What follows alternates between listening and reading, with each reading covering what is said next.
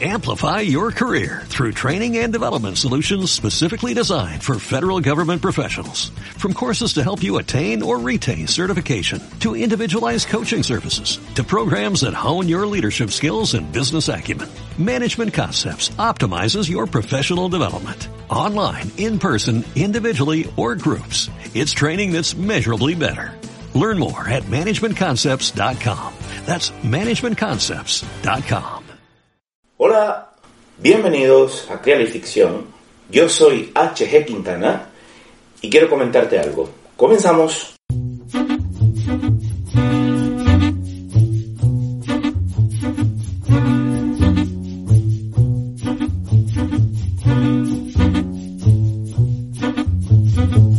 Hola y bienvenido. Siendo adolescente, la primera vez que alguien me habló de belleza en el arte, sinceramente no lo entendí.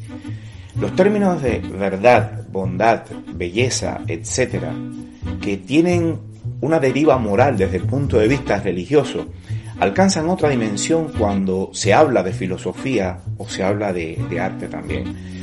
Pero yo no estaba preparado para ello en ese momento, para entenderlo en ese momento. Cuando hablamos de arte, todas aquellas nociones morales que encierran verdad, belleza o bondad como categorías, pierden sentido si no incluimos en esa ecuación un concepto estético filosófico que tiene que ver más con algún equilibrio entre otras dos nociones que son similares o que están dentro del mismo contexto y que se orienta a una indagación personal o emocional, que no siempre es un paralelo de lo que llamamos moralidad. Puedes encontrar verdad, belleza o bondad desde la filosofía o incluso la estética del arte en un relato cuya historia no tenga ninguna de las tres desde el punto de vista moral. Pensaba en ello mientras veía el filme In Wester nicht Neue, llevada al español como Sin novedad en el frente, del director Edward Berger, y estrenada en 2022. Una nota al margen, eh, si fuéramos rigurosos con el título original, hasta donde sé, la traducción más literal debió ser Sin noticias de Occidente. Yo creo que se ajusta más al original, sobre todo cuando empieza el desenlace de esta historia. Pero bueno, volvamos a lo fundamental. Haciendo algo de historia, el filme está basado en una novela, campo de investigación que como saben me, me fascina. Paso media vida estableciendo paralelos entre las técnicas literarias y cinematográficas en aquellas decisiones que obligan a un escritor de ficción y, y a un director de cine a escoger entre unas técnicas y desechar otras para intentar convencer a un público de la mentira que cuenta. Saben que la ficción es una gran mentira, o eso se cree. Eric María Remarque escribió en su momento la historia que da origen a este filme y que fue publicada por primera vez en 1929. Es una novela bastante desigual, algo melodramática, pero con un lenguaje directo y con una historia tan veraz sobre la vida de un soldado en la Primera Guerra Mundial, que tuvo un éxito inmediato, dando la vuelta al mundo en varios idiomas y cautivando en especial al público.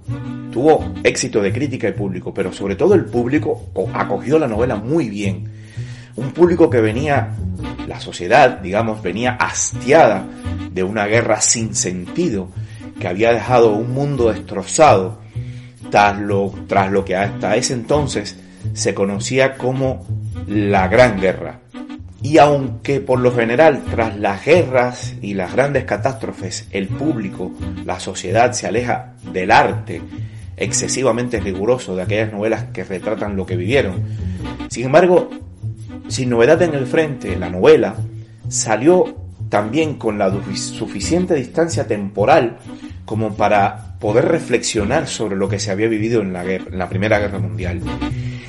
Y aunque muchos van a quedar atrapados por el filme, es importante conocer que la novela de Remarque ya dio origen a otros dos exitosos filmes antes del que ahora se está presentando a los Oscars. La primera versión cinematográfica salió al año siguiente de la publicación de la novela. Fue dirigida por Louis Milestone y ganó Oscar a Mejor Dirección y Mejor Película. La siguiente, bajo la dirección de Delbert Mann, en 1979, se llevó el Globo de Oro y un Emmy al Mejor Montaje. De las tres versiones, la que más me ha impresionado ha sido esta, precisamente la, de, la del 2022. Quizás porque tiene en el fondo más cercanía geográfica y cultural, o sociocultural, o sociohistórico, a la historia original. Esta de 2022 es, quizá, pienso, la más cruda, la que más se apega a la realidad, que menos concesiones hace a las reglas de la ficción. Su realismo bélico es, en realidad, naturalismo apegado a la vida en guerra, como si alguien viajara en el tiempo con una cámara digital entre 1914 y 1918 y se colara de forma invisible en las filas alemanas.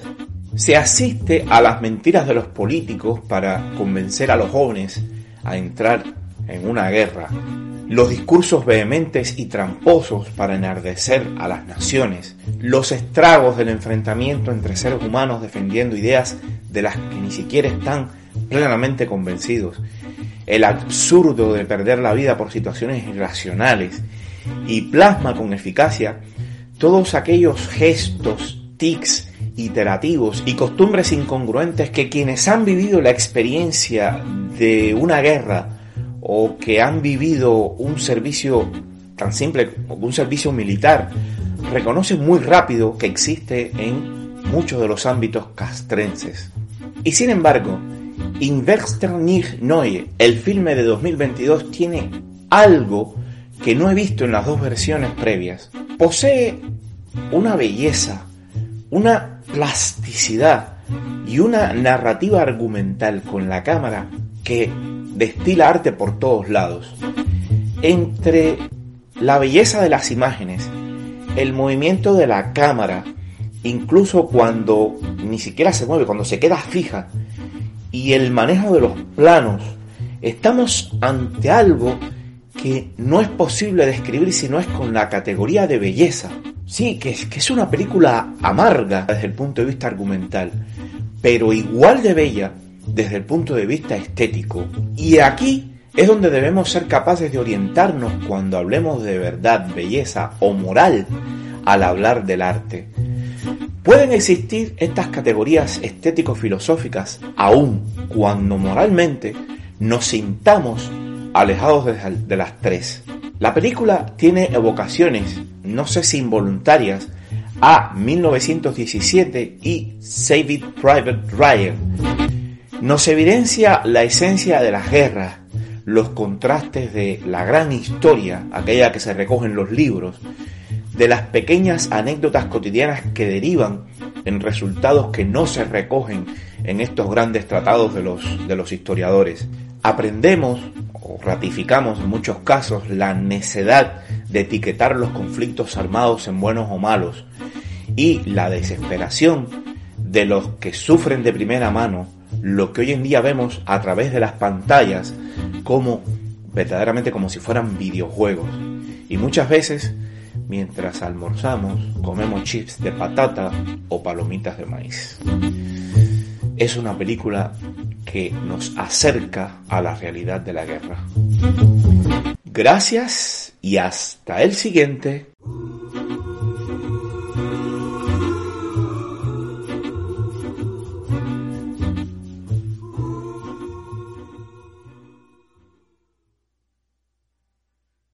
Amplify your career through training and development solutions specifically designed for federal government professionals. From courses to help you attain or retain certification, to individualized coaching services, to programs that hone your leadership skills and business acumen, Management Concepts optimizes your professional development. Online, in person, individually, or groups. It's training that's measurably better. Learn more at managementconcepts.com. That's managementconcepts.com.